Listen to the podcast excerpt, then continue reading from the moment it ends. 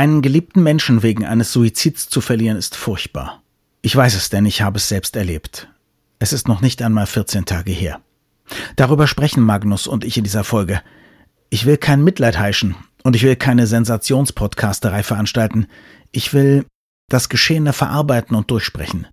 Und ich möchte, dass andere Menschen, die Angehörige in dieser Art und Weise verlieren, wissen, wir stellen uns alle die gleichen Fragen. Immer und immer wieder. Auf viele der Fragen gibt es keine Antworten. Und auf viele keine guten Antworten. An dieser Stelle ist uns ganz wichtig, zwei Dinge zu sagen. Erstens, wenn ihr zart beseitet seid, dann ist diese Folge mit Vorsicht zu genießen. Sie geht ans Eingemachte. Vielleicht überspringt ihr sie oder ihr macht sie aus, falls es euch im Lauf der Folge zu viel wird. Zweitens, wenn ihr selber daran denken solltet, euch das Leben zu nehmen oder wenn ihr jemanden in eurem Umfeld habt, von dem ihr das glaubt, dann holt euch Hilfe. Zum Beispiel von der zentralen Telefonseelsorge. Nummer und Link findet ihr in der Beschreibung dieser Folge. Das Gehirn und der Finger. Was in unseren Köpfen und Körpern so vor sich geht. Ein Podcast mit Dr. Magnus Heyer und Daniel Finger. Ein mir sehr, sehr nahestehender Mensch ist gestorben, jemand aus meinem engsten Kreis, und ich habe ihn gefunden. Und jetzt sitze ich wie so viele tausende Menschen vor mir da und denke, ich hätte es merken müssen. Wir haben fast täglich gesprochen. Wir haben auch über Probleme und Sorgen gesprochen. Ich hätte es wissen müssen. Und was hätte ich denn tun können? Hätte ich das irgendwie verhindern können? Hätte ich was anderes sagen können? Hätte ich was lassen können? Und ich sitze da, ohne mich, ohne dass ich mich verabschieden konnte. Und jetzt werden viele, die zuhören, vielleicht denken, und jetzt macht er einen Podcast in dieser Situation? Und ich sage ja, aus drei Gründen. Das erste ist, darüber sprechen hilft natürlich, das zu verarbeiten. Dann ist es so, Magnus, du und ich, wir sind ja befreundet. Also das heißt, auch wenn es vielleicht öffentliches Sprechen ist, ist es eben Sprechen mit einem Freund. Und wenn also auch am Freitag der Podcast erscheinen sollte und irgendeine der Dinge, die ich jetzt auch in Erfahrung gebracht habe schon, weil es ein paar Tage her ist, irgendjemandem hilft, dem die gleiche Situation am Samstag passiert, dann würde ich mich wahnsinnig freuen. Denn eine der wichtigsten Dinge, die ich zumindest immer wieder gehört habe und langsam versuche auch zu glauben, ist, eigentlich kann man es nicht verhindern, wenn jemand, zumindest jemand, der unter Depressionen leidet und Ängsten leidet, entscheidet, wirklich entscheidet, sich umzubringen. Und man kann es in der Regel auch nicht ahnen. Über all das wollen wir sprechen. Du warst in so einer Lage wie ich noch nicht, Magnus, oder?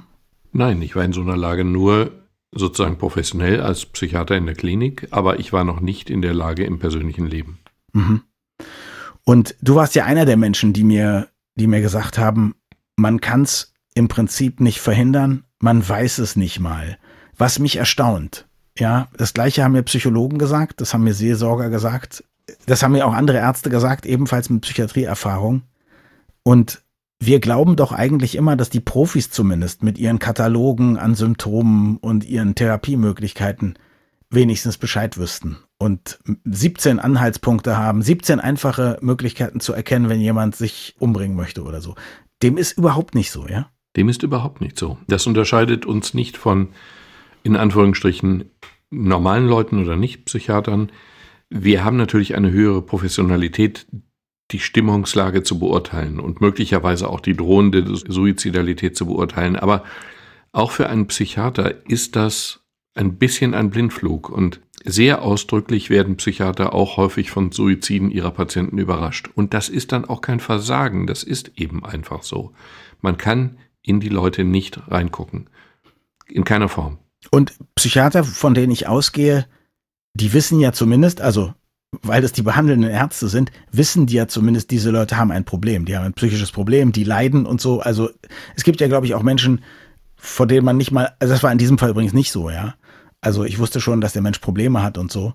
Aber es gibt ja auch Leute, die total überrascht sind. Die sagen, das war der fröhlichste Mensch der Welt und jetzt hat er sich umgebracht. Auch das gibt es. Ne? Aber die Psychiater wissen, dass da jemand ist, der Probleme hat und trotzdem merken sie nicht, wenn offensichtlich irgendetwas passiert. Also ich weiß nicht, plötzlich oder über lange Zeit, denn der Entschluss muss ja irgendwann gefasst werden und dann irgendwann muss die Tat ja auch getan werden. Also die allermeisten Menschen, die sich das Leben nehmen oder die versuchen, sich das Leben zu nehmen, die mhm. Versuche sind ja viel, viel, viel häufiger als die hinterher in Anführungsstrichen erfolgreichen Versuche. Mhm. Aber die allermeisten, bei denen das so ist, haben eine psychische Krankheit. Und in den meisten Fällen ist das wiederum eine Depression mhm. oder eine Alkoholabhängigkeit oder eine Schizophrenie oder andere Dinge. Das ist natürlich etwas, was den Therapeuten bekannt ist. Aus mhm. irgendeinem Grund ist man ja auch bei dem Therapeuten. Mhm, genau. Ob das jetzt zu einer latenten Suizidalität führt, man kann das ansprechen. Man mhm. darf nachfragen. Man mhm. darf nachfragen als also als Therapeut sowieso, aber man darf eben auch nachfragen als Angehöriger, als Freund, als Bekannter oder wie auch immer. Das ist sozusagen die einzige Chance, die man hat, dass man eben fragt, hast du Gedanken in der Richtung? Hast du vor, dir das Leben zu nehmen? Willst du dir das Leben nehmen? Willst mhm. du dir kurzfristig das Leben nehmen? Und wichtig dabei ist, dass diese Frage nichts auslöst, was nicht eh da ist. Also durch die Frage bringe ich nicht jemanden dazu, sich das Leben zu nehmen, der diesen Gedanken vorher nicht hatte. Mhm. Die Frage ist erlaubt, die Frage ist sinnvoll und die Frage kann hilfreich sein. Mhm. Aber das war natürlich jetzt, was du jetzt gesagt hast. Also überlegst du dir, dich umzubringen? Willst du es kurzfristig tun und so? Das sind ja Fragen. Du willst ja auch nicht sagen, dass jeder das ehrlich beantworten wird, oder? Von den Menschen, die sowas vorhaben. Ja. Nein, das behaupte ich nicht. Aber man hat schon eine relativ große Chance, dass jemand das mhm einigermaßen ehrlich beantwortet. Ich frage das deshalb, weil jetzt natürlich, wenn man die Idee hätte, das hilft immer, ja, dann würde man ja auf einmal Leute, um die man sich Sorgen macht, permanent nur noch fragen, du willst du dich eigentlich umbringen, ja, nur um, um sicher zu genau, gehen, dass man immer so einen Seismographen hat. Das würde natürlich überhaupt nicht funktionieren. Nein, ich muss mich übrigens korrigieren. Du hast gefragt, ob ich so etwas im privaten Umfeld schon mal erlebt habe. Mhm. Und ich muss zugeben, doch nicht so direkt und unmittelbar wie du, aber wir wohnten in einem Studentenwohnheim. Und in den Ferien, den Semesterferien, hat dann eine aus diesem Heim, die ich auch ein bisschen kannte, ich kannte sie aber nicht wirklich gut. Eine in dem Heim, das war aber so ein ganz kleines Heim mit nur 50 Leuten drin, hat versucht, sich das Leben zu nehmen. Das ging dann schief, sprich, sie hat überlebt, aber sie hat es versucht. Und mhm. wir waren alle, die wir ja immerhin mit ihr zusammengelebt haben und auch die, die sehr eng mit ihr zusammengelebt haben, wir waren alle vollkommen, ja, man könnte fast sagen, verblüfft, weil wir haben überhaupt keinerlei Anzeichen gesehen. Mhm. Exakt gar nicht. Und das hat mich damals sehr nachdenklich gemacht, dass diese Frau, die wirkte nicht nur stabil, mhm. sie wirkte sehr ausdrücklich lebensfroh, die wirkte mhm. sehr ausdrücklich lebensgenießend und also wir haben alle, alle, alle nichts mhm. bemerkt. Was übrigens in diesem Fall exakt genauso war. Also alle hätten gedacht, das ist ein Sonnenschein, Stehaufmännchen und eine starke Person. Und ich erkläre mir das so, ein Teil davon, ein Teil der Menschen ist dann eben auch so. Und ein anderer Teil ist ganz anders. Ich meine, Robin Williams war der lustigste, energiereichste Comedian, den wir auf der Welt hatten. Und der hat sich auch umgebracht. Ja, und das zeigt eben, dass viele Leute, die die Stärke haben, nach außen etwas anderes darzustellen, als sie im Innern sind. Mhm. Das ist dann natürlich auch traurig. Aber vielleicht machen sie es ja auch, weil innen drin die Dämonen lauern. Vielleicht machen sie es auch, weil sie versuchen, die so zu besiegen, oder? Ja. Ja. Also ich bin natürlich jetzt genau an der Stelle und deswegen finde ich es faszinierend, auch jetzt mit dir darüber zu sprechen. Ich bin natürlich an der Stelle, wo ich A, jeden Moment, jedes Gespräch durchgehe, ja. Und mich immer frage, gibt es Anzeichen. Und natürlich im Nachhinein findet man Anzeichen, weil man ja weiß, was passiert ist. man kann ja jeden Satz so deuten. Ja, man kann ja jede, jedes leichte Schulterzucken, jeden Seufzer oder auch jedes Gespräch über ein Problem so deuten, dass man sagt, Mensch, da war es jetzt eigentlich klar. Ja, gleichzeitig frage ich mich, warum ich das eigentlich alles überlege. Also ich überlege tatsächlich immer, an welchen Stellen ist vielleicht eine Weiche gestellt worden, weil ich irgendwie fast das Gefühl habe, ich könnte es noch ändern. Also so kommt es mir jedenfalls vor. Ich müsste jetzt mal nur rausfinden, an welcher Stelle es gehapert hat. Dabei ist es ja definitiv zu spät. Also das Leben ist beendet, es kommt auch nicht mehr zurück. Du als Arzt und Neurologe, warum mache ich das? Also warum gehe ich alles nochmal durch? Warum tue ich mir das überhaupt an? Warum nehme ich überhaupt an? Wir beide haben ja schon einen Podcast über Erinnerungen gemacht. Ich weiß ja, wie unscharf die sind. Warum gehe ich Dinge durch, von denen ich weiß, sie sind wahrscheinlich sowieso zu 90 Prozent Quatsch und versuche herauszufinden, an welchem entscheidenden Moment ein anderer Mensch, in den ich eh nicht reingucken kann, irgendeine Entscheidung getroffen hat. Weil mir der Mensch wichtig war. Mhm. Weil ich irgendwie den Eindruck habe, dann vielleicht doch irgendwo versagt zu haben. Weil ich mhm. wirklich versuche, das zu verarbeiten. Ein solches Erlebnis zu verarbeiten ist unfassbar schwierig. Und die Verarbeitung besteht selbstverständlich darin, sämtliche Situationen mhm. Revue passieren zu lassen. Und es stellt sich natürlich die Frage, auch wenn sie falsch ist. Sie mhm. ist falsch. Mhm. Aber es stellt sich die Frage, hätte ich es verhindern können und hätte ich es verhindern müssen. Mhm. Auch wenn ich ausdrücklich, ausdrücklichst sagen kann, nein, die Frage ist ausdrücklich zu verneinen, kann ich nicht verhindern, dass ich, dass mich diese Frage umtreibt. Mhm. Das hat mich bei dieser Frau in dem Wohnheim auch umgetrieben. Mhm. Obwohl ich eigentlich nicht nah dran war an ihr, aber ich habe das als persönliches Versagen mhm. Vorübergehend verstanden, weil ich irgendwie gedacht habe, wir hätten ihr doch helfen müssen, wir hätten das mhm. erkennen müssen. Mhm. Und daran sind aber zwei Gedanken falsch. Wir hätten das erkennen müssen, vielleicht, vielleicht nicht, eher nicht. Und wir hätten ihr helfen müssen. Ja, wir hätten es versuchen können, aber ob wir damit erfolgreich gewesen wären, ist sehr mhm. zweifelhaft. Mhm. Es ist nicht so, dass wir jeden Suizid verhindern können, weil wir mhm. einfach nur besser auf die Leute eingehen müssten oder so. Das ist einfach nicht so. Ich glaube, du kannst mir gerne sagen, wenn es anders ist. Ich würde jetzt sagen, natürlich fühlen wir uns auch deshalb schuldig, weil Leben eben so kostbar ist. Weil die Menschen uns kostbar sind, ja. Selbst welche, die wir nicht mögen, denen wünschen wir in der Regel nicht den Tod. Ähm, und ja, ich glaube, das ist natürlich auch was, was wahrscheinlich zutiefst in unserer, in unserer Biologie ist, ja, dass wir überleben wollen und wir wollen auch das Überleben der anderen, natürlich speziell der uns nahestehenden retten. Es ist ja quasi ein Sakrileg, nicht? Ich glaube, in der, in der katholischen Kirche, das war nun niemand katholisches, aber in der katholischen Kirche ist es, glaube ich, so, wenn man sich selbst umbringt, dann kommt man sofort in die Hölle. Also das zählt wie Mord. Wir nennen es Selbstmord, ja. Mir haben jetzt auch schon viele Leute gesagt, nee, also ermorden tut man eben jemand anders der das nicht will, ja. Äh, sich selbst kann man vielleicht töten oder man kann seinem Leben Ende setzen oder so, aber das ist eben, man sollte dieses Wort eigentlich gar nicht benutzen.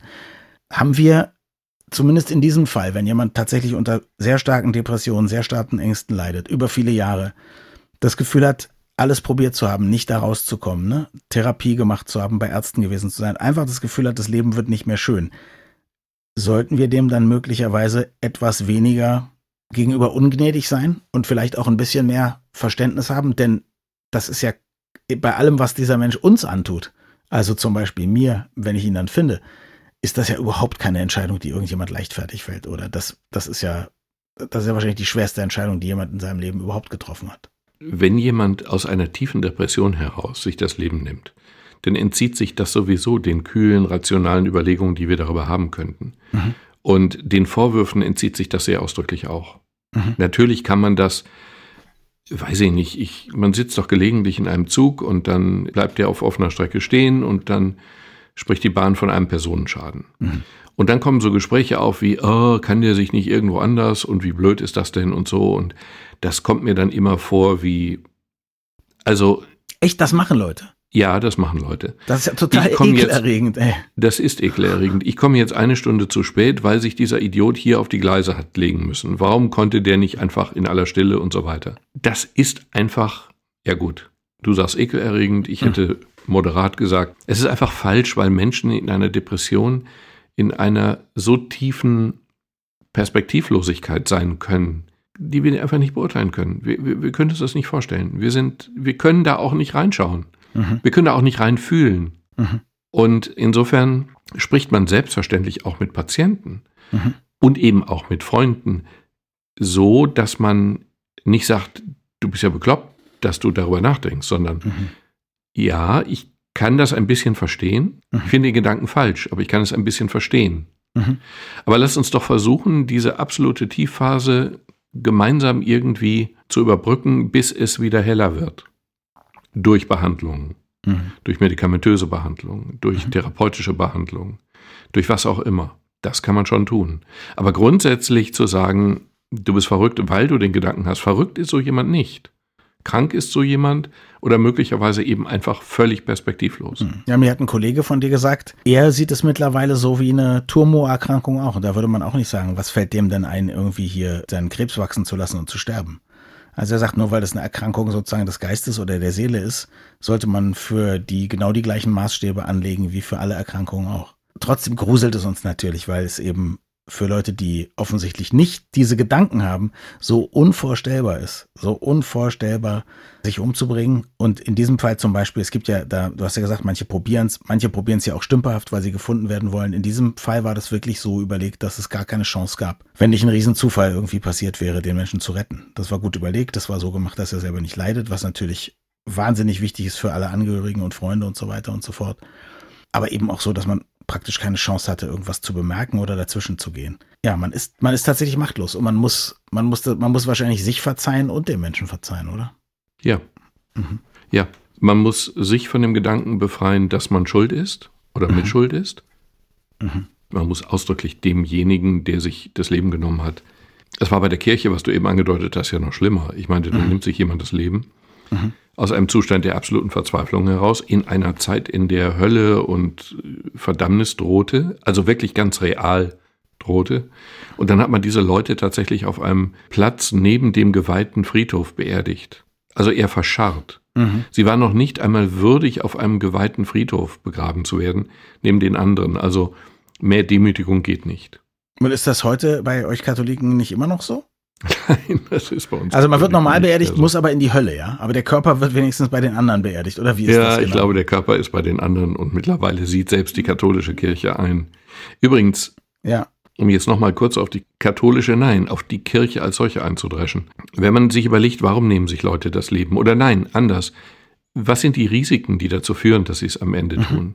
Bei vielen ist es einfach so, eben die Lehre, fehlende Aufgaben, Einsamkeit, wie auch immer. Fehlende religiöse Bindung ist übrigens auch ein, tatsächlich ein Risiko.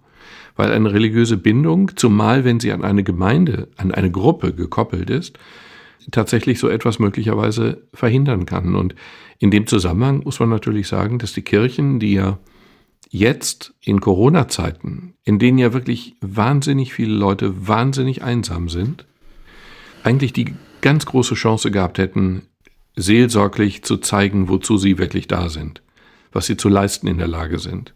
Leute zu besuchen, anzusprechen, die in Einsamkeit weggeschlossen sind, weil es im Moment eben nicht anders geht. Und das ist alles vollkommen schiefgegangen. Und die fehlende Seelsorge ist eben auch ein Problem für Menschen, die einsam sind und möglicherweise irgendwann suizidal. Man muss reden. Jetzt lassen wir mal über die eingebaute Seelsorge sprechen. Also was mich völlig verblüfft hat, nachdem ich den Menschen gefunden hatte, war ich erstmal, ich glaube, weit über 24 Stunden auf den Beinen mir ging es natürlich furchtbar, aber, aber in dem Schock hatte ich wirklich unglaublich viel Kraft. Also das hat mich wahnsinnig gewundert, obwohl es mir schlecht ging. Und dann habe ich mich hingelegt und dachte, okay, jetzt schläfst du 14 Stunden durch oder so. Und nach einer und einer Viertelstunde bin ich aufgewacht. Knallwach.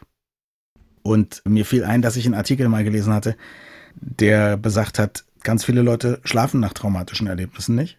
Und die Theorie war, dass das Gehirn das extra macht, um Sachen nicht abzuspeichern, weil wir im Traum ja Sachen ins Langzeitgedächtnis schieben. Ist das so? Weißt du was davon? Oder habe ich einen spannenderen Artikel gelesen als du? Ja, erstens hast du. Zweitens okay. habe ich in der Form noch nie gehört. Mhm. Macht es Sinn für dich? Eigentlich nicht. Und zwar mhm, deswegen okay. nicht, weil du natürlich, nein, wir befinden uns jetzt im Bereich der, des gepflegten Kaffeesatzlesens. Aber. Das ist erlaubt bei uns, ne? Ich glaube, genau. steht in unseren AGB. Das steht in unserer AGB, die wir uns gegenseitig unterschrieben haben. Aber ich glaube, du bist einfach in einem so enormen Ausnahmezustand. Mhm. Beim Tod eines Angehörigen, beim überraschenden Tod eines Angehörigen, beim überraschenden Tod eines jungen Angehörigen. Das ist ein solcher Ausnahmezustand, der einfach, wir werden von Stresshormonen geflutet. Und es ist ja am Ende nicht so, dass, ich weiß nicht, wie deine Erfahrung ist. Und du weißt es ja auch noch nicht. Aber es ist ja nicht so, dass wir uns Dinge nicht in dieser Situation nicht merken würden, dass wir viele Dinge vergessen würden. Es ist vielmehr so, also ich habe in entsprechenden Situationen unfassbar präzise Erinnerungen einerseits mhm. an viele Details, die mir vor Augen stehen, als wäre es gestern. Und auf der anderen Seite habe ich ganz viele Dinge einfach übersehen. Also meine Wahrnehmung Tunnelblick, war, ja? Mhm. Ja, irgendwie, genau, irgendwie mhm. ein Tunnelblick. Aber es war eben nicht so, dass ich vergessen hätte oder verdrängt hätte, was ich mir manchmal gewünscht hätte, aber wiederum auch nicht, weil die Erlebnisse rund um das Sterben eines Menschen und das Betrauern eines Menschen sind nicht nur negative Erlebnisse. Die sind auch, also Gemeinschaftserlebnisse. Äh, viele Dinge von den Sachen möchte ich ausdrücklich nicht vergessen mhm. und, und vergesse sie eben auch nicht. Insofern spannende Überlegung. Wir wissen beide nicht, ob sie stimmt, aber sie scheint mir noch nicht mal wirklich plausibel zu sein. Also es gibt Dinge, die ich gerne vergessen möchte. Und vielleicht, weil ich es so unbedingt möchte, sind die Erinnerungen auch schon stark verblasst. Ja, also vielleicht kann man das ja doch willentlich beeinflussen. Ich weiß es nicht. Aber es ist keine Freude. Also zumindest, sagen wir mal so, ich habe jetzt keine große Angst vor Toten. Ja, glaube ich nicht. Ich habe nicht als Studentenjob bei einem Leichenbestatter gearbeitet oder auf dem Friedhof, aber ich glaube, ich könnte. Das würde jetzt, wäre jetzt nicht so schlimm für mich. Ich, Menschen sterben, ich kann das akzeptieren. Aber das ist natürlich furchtbar, wenn man den Menschen so gut kennt. Also das ist furchtbar. Und gerade wenn man irgendwie natürlich, wenn es unerwartet kommt und wenn man weiß, am Anfang weiß man es ja noch nicht sicher, ja, aber wenn man dann vermutet, er hat es vielleicht selbst getan und so, das ist schrecklich. Hast du einen Tipp, wie man mit sowas umgehen soll? Also jetzt jenseits von einem therapeutischen Tipp vielleicht, weißt du was aus deiner neurologischen Praxis, was man da, was man da machen kann, was man vielleicht auch lassen sollte, falls jemand mal in die Situation kommt? Also die Situation wünscht man niemanden und sie ist so ziemlich das Schlimmste, was konstruierbar ist. Und ich kann in einer solchen Situation, das klingt total banal, aber es ist nichtsdestotrotz eigentlich die einzig sinnvolle Reaktion, du musst mit Menschen reden, mit mhm. Leuten, die dir nahestehen und viele werden oberflächlich mit dir reden und bei denen, bei denen du mute deinen Freunden Gespräche zu mhm. und immer wieder. Mhm. Deinen Nicht-Freunden wirst du dich schon deswegen nicht zumuten, weil du daran gar nicht interessiert bist und davon auch nicht profitierst. Aber wenn du diese Dinge verarbeiten willst, die du nie aus dem Kopf kriegen kannst, weil es einfach nicht geht, du musst sie verarbeiten, du musst sie einbetten. Es gibt nur die Chance, mit Leuten zu reden. Mhm. Rede mit deiner Familie, rede mit Freunden, rede mit Verwandten, rede mit Bekannten, rede mit Gott und der Welt. Ja, wenn du religiös bist, rede mit Gott und ansonsten rede mit der Welt. Also ich rede ja viel und ich habe Gott sei Dank einen großen Freundeskreis. Ich habe so viele Gesprächsangebote, dass ich jetzt in die Lage komme manchmal, dass ich schon ein schlechtes Gewissen habe, dass ich mit manchen Leuten nicht spreche, die es mir angeboten haben. Vollkommen absurd.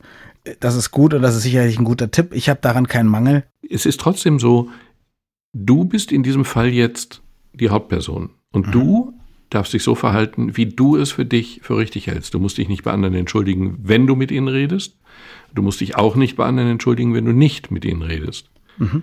In diesem Fall geht es einfach mal um dich oder um deine Familie mhm. und nicht um die anderen. Rücksichtnahme ist jetzt mal von den anderen gefordert. Das ist eine Situation, da ist das einfach mal so. Mhm.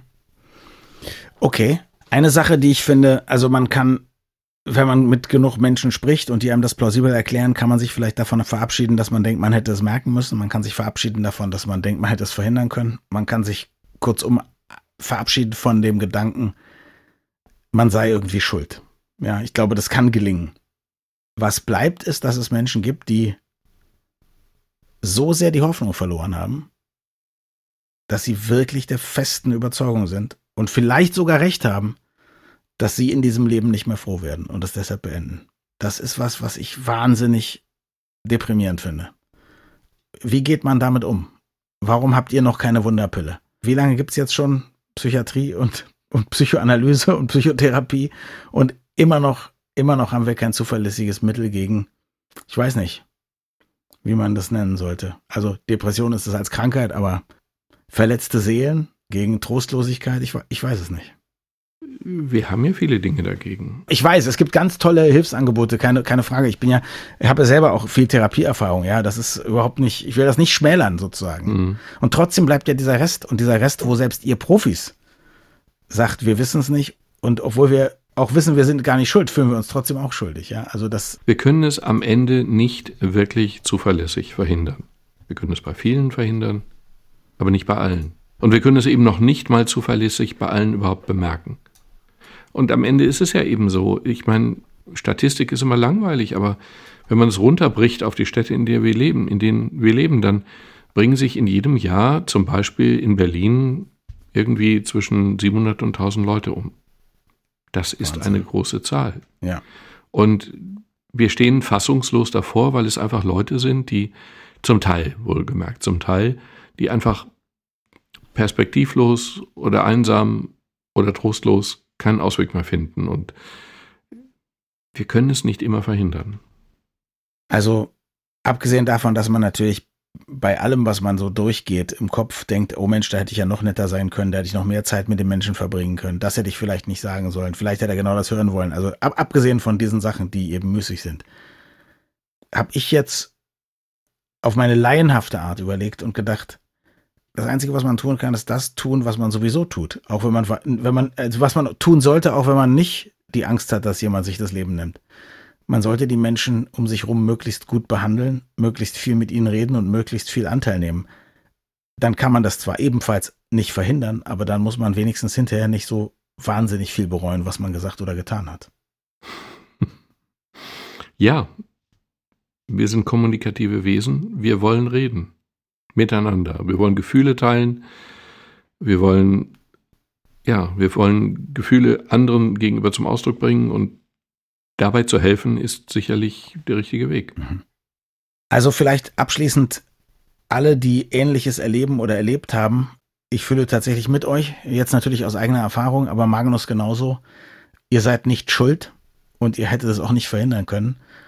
Und ich gehe davon aus, alle, die sich mit solchen Gedanken plagen, die wissen vermutlich sowieso, dass es Hilfsangebote gibt und sind möglicherweise im Moment nicht willens oder fähig oder so, die ähm, anzunehmen. Aber ich kann jetzt aus meiner Perspektive sagen, ich wäre sehr dankbar gewesen, wenn ich zumindest davon gewusst hätte und hätte mich tatsächlich auch wahnsinnig gerne verabschiedet. Und das muss man natürlich, also wenn man denkt, die Leute wären entsetzt und würden einen gleich einliefern lassen, das ist schlecht, wenn man sein Leben nicht mehr mag, aber ich glaube, das sollte man wirklich abwägen, ob man nicht doch nochmal mit dem einen oder anderen Menschen, dem man dem man vielleicht sogar so vertraut, dass man denkt, ach, wenn ich dann tot bin, das wäre okay, wenn der mich findet. Vielleicht könnte man mit ihm vorher auch sprechen, wenn man kann. Ich glaube, das ist natürlich wahrscheinlich das Allerschwerste. Aber es wäre gut, oder? Es wäre gut, über solche Gedanken zu reden, ja. Es wäre auch gut, weil dann vielleicht die Chance besteht, gemeinsam die absoluten Tiefentäler dann doch irgendwie zu überwinden, mhm. weil diese Phasen sind Phasen und auf eine Phase, in der Menschen glauben, es gibt nie wieder irgendwie Licht oder Hoffnung oder so, folgt dann fast zwangsläufig, biologisch zwangsläufig, neurobiologisch zwangsläufig, mhm. Folgen Phasen, in denen sieht es schon wieder ganz anders aus. Aber das sehen diese Betroffenen in dem tiefen, dunklen Tal eben eher nicht. Mhm. Wenn man ihnen das erklären kann, dann ist vielleicht schon etwas geholfen. Reden ist im Grunde die stärkste Waffe, die wir haben. Miteinander reden und diese Gespräche auch anderen zumuten. Ich finde, wir nehmen zu viel Rücksicht, indem wir anderen Leuten unangenehme Themen nicht zumuten. Ich glaube, diese Rücksicht sollten wir einfach nicht nehmen. Und häufig hat man dann die erstaunliche Erfahrung, dass die anderen sich freuen, dass man sie sozusagen ins Vertrauen zieht. Freunde freuen mhm. sich. Und insofern ist Reden das Beste, was man tun kann. Schweigen aus Rücksicht, Pietät, Scham oder so ist Mist. Und wir beweisen mit dieser Folge, dass wir tatsächlich auch unsere eigene Medizin schlucken. Genau. Danke fürs Zuhören und bis zum nächsten Mal. Wir freuen uns immer über Feedback an mail.gehirnfinger.de.